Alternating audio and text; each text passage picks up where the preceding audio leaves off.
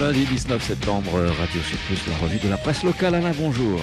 Eh oui, bonjour. Tandis que le GIR nous parle d'escroquerie envers un couple, le quotidien nous parle d'escroquerie envers tout le monde. À savoir, évidemment, la morale faite par le gouvernement depuis des années en nous disant consommez moins, euh, fermez vos lumières euh, euh, quand vous sortez de la pièce, voilà, ce genre de choses. En fait, c'était, on, le savait déjà un petit peu, des conneries. oui, non, faut bien le dire, puisque en fait, ce qui consomme le plus, et là, c'est le quotidien qui a fait une enquête sur les équipements de la maison pour l'électricité. Et eh ben, ce qui consomme le plus, c'est la voiture électrique. Eh ben oui. Et alors de très très loin. Hein.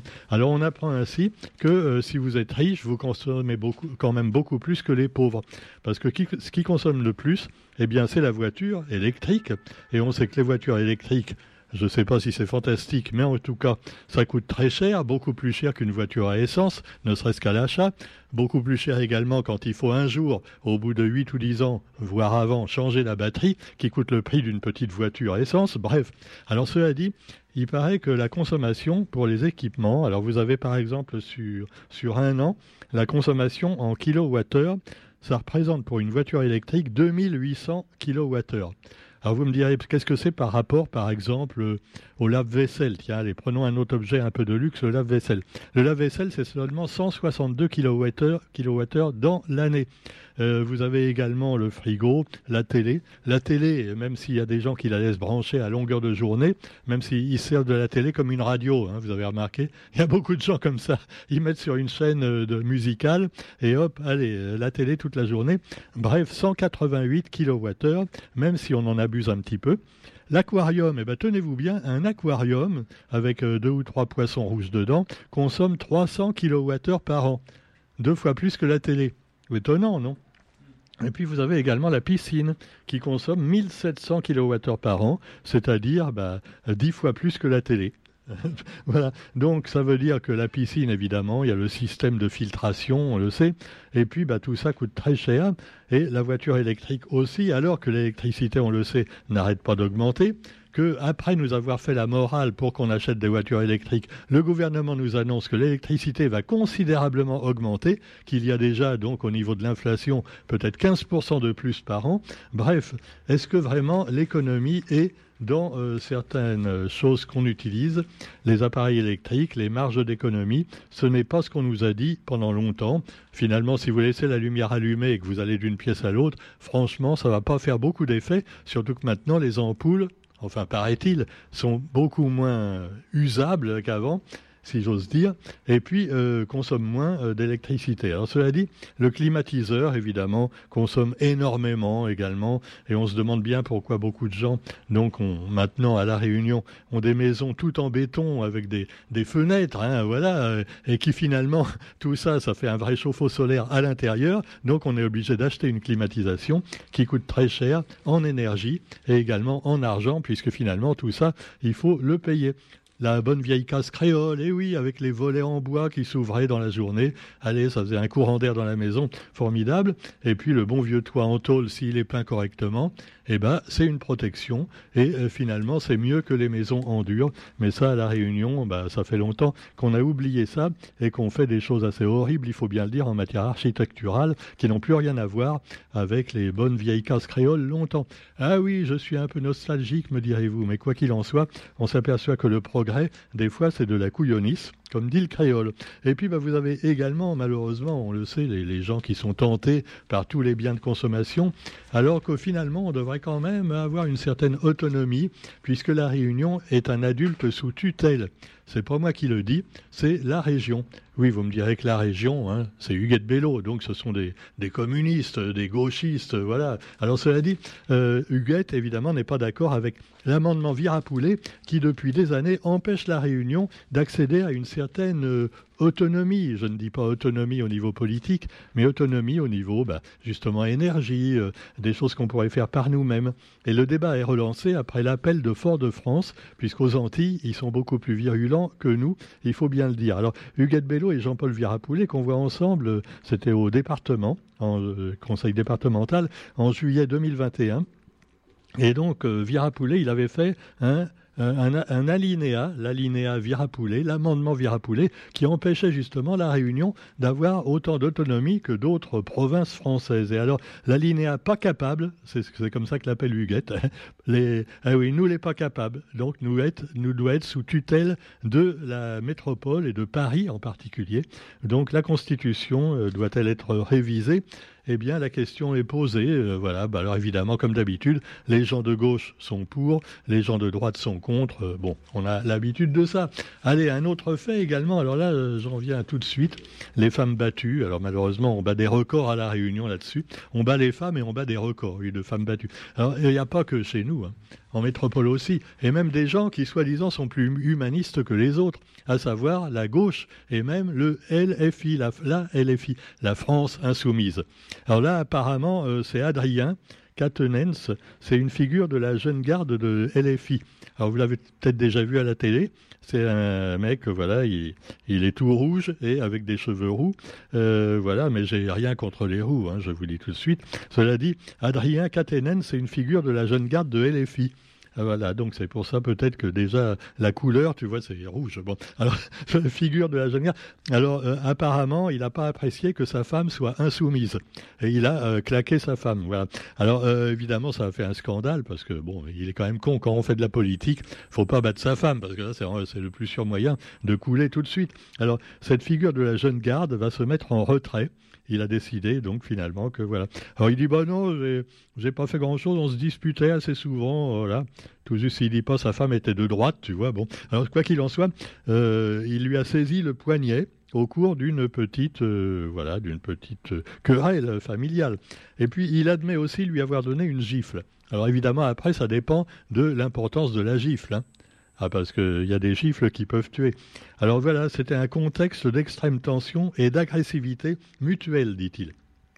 Voilà, bah avec ça, le tribunal va se débrouiller.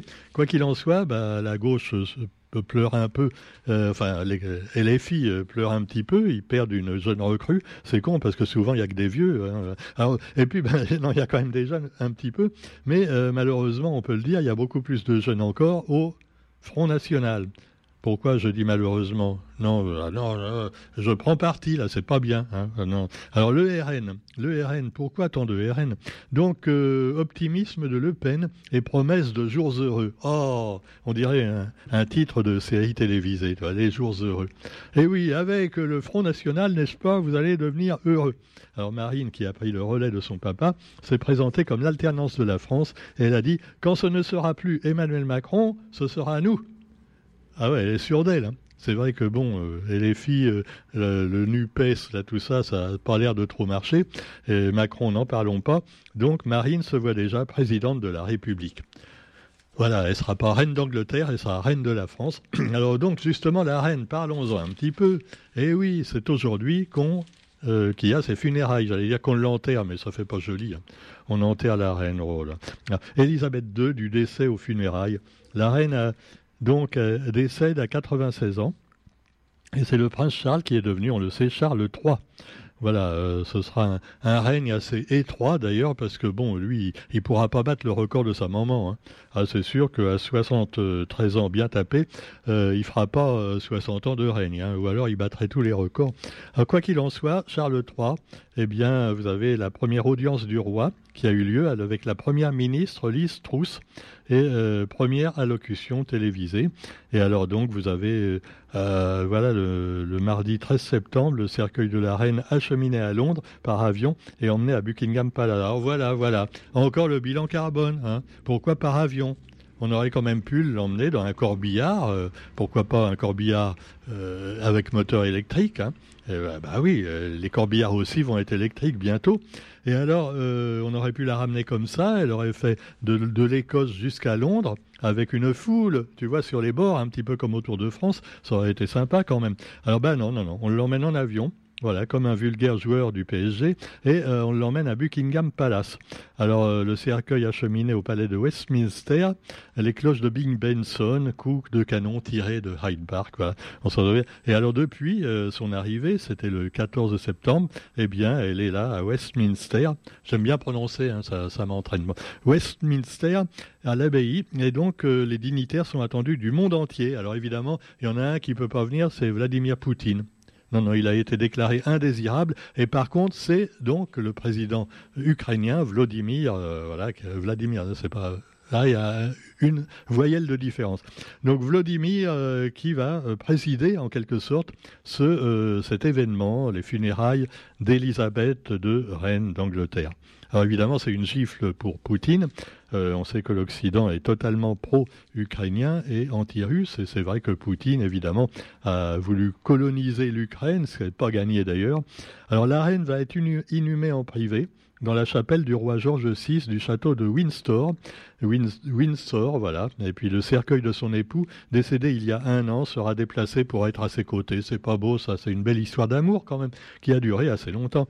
Allez, pendant ce temps-là, eh ben Charles, lui, avec Camilla, voilà. Camilla qui est maintenant la reine consort.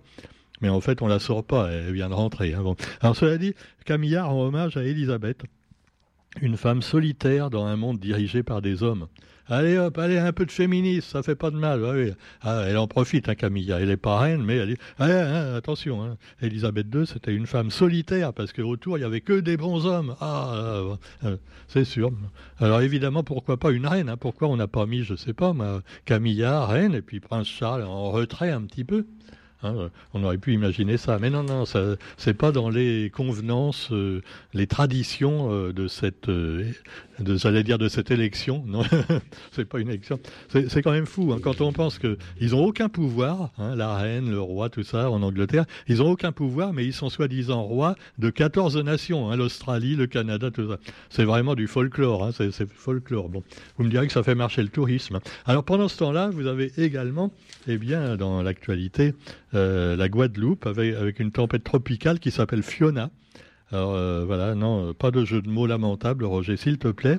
Et donc Paris qui annonce de l'aide, euh, Guadeloupe éprouvée par cette tempête, et ça ne l'empêchera pas, ça n'empêchera pas les Guadeloupéens de provoquer encore une tempête au niveau politique, avec évidemment l'autonomie et puis également toujours la crise Covid qui n'est pas tout à fait terminée et la rancœur qui subsiste, avec évidemment cette obligation vaccinale qui n'a jamais été acceptée par les Guadeloupéens alors que chez nous, on a dit Amen. Cela dit, bon, je ne sais pas si c'est euh, un avertissement de Dieu, mais en Chine, vous savez que là-bas, ça rigole pas. Hein. Ah non, même le mot Covid, il n'y a plus le droit de le prononcer. Donc, euh, il y avait eu un, cas où un mec éternuait dans un immeuble. Donc, ils ont déporté tout de suite des dizaines de personnes dans, euh, dans un centre de quarantaine. C'est comme ça que ça se passe là-bas, tu vois. Alors, 27 personnes, malheureusement, sont mortes dans le sud-ouest de la Chine lors de l'accident du car qui les emmenait vers le lieu de quarantaine anti-Covid. Ah, c'est con, hein, tu vois, ils sont morts des suites du Covid, on peut dire. Ah bah ouais, ouais, l'accident. non, allez, c'est triste quand même. Quoi qu'il en soit, eh bien, vous avez aussi euh, l'actualité, euh, donc toujours pour revenir un petit peu au local et de manière un peu plus joyeuse avec les jours chômés pour les fêtes hindoues. Alors là, c'est une revendication également à la Réunion et qui pourrait faire l'objet justement du, euh, lors de, si un jour on retire l'amendement Virapoulet, c'est peut-être le genre de choses qu'on pourrait décider par nous-mêmes, à savoir bah, euh, donner un jour férié pour euh, tous les, toutes les religions de la Réunion. oui, mais alors si on le donne pour tout le monde, il y aura plus de jours fériés que de jours travaillés. Alors parce que bon, ah, pourquoi pas aussi pour les témoins de Jéhovah, la mission Salut et Guérison, euh, voilà, euh, hein, c'est ou la secte des admirateurs de Radio Sud Plus. Ah bah ouais, non mais il n'y a pas de raison, hein, hein, Roger. Bon, alors cela dit, pourquoi pas un jour chômé pour les fêtes hindoues?